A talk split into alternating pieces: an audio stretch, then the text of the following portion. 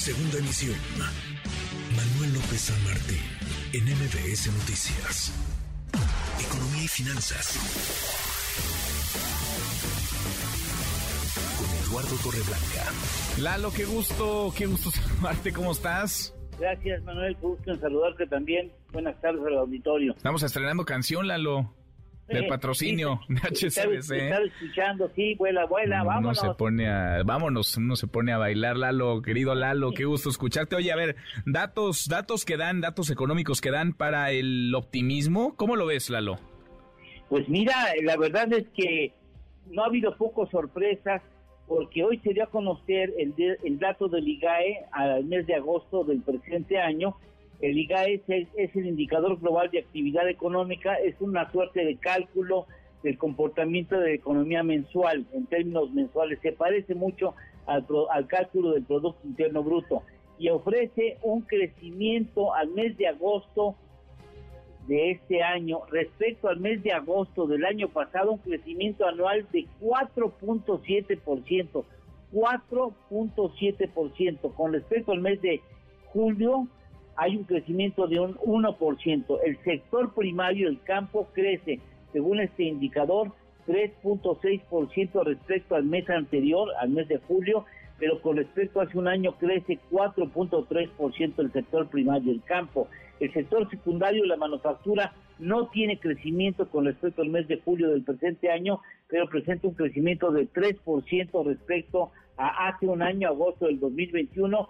El sector terciario crece 1.2% mensual y según estos datos crece 5.4% en términos anuales. Ahora, estos datos pudieran ser muy voluminosos o muy espectaculares porque quizá la base de comparación respecto a los datos del 2021 es baja, es decir, un crecimiento que no sea muy espectacular se ve muy espectacular por el, el efecto de la comparación de un año malo eh, como el 2021.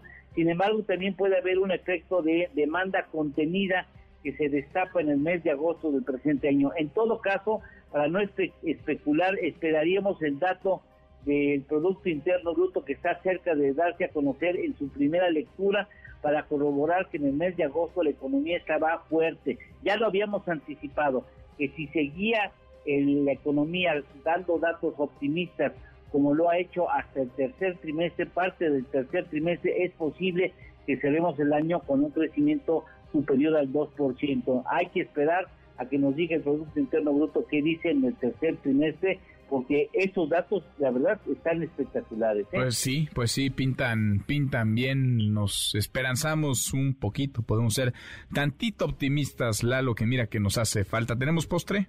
Claro que sí, interesante el dato que les traigo como postre. ¿Sabes cuántos puntos para recarga de coches eléctricos existen en Estados Unidos? A ver, ¿no? ¿Cuántos?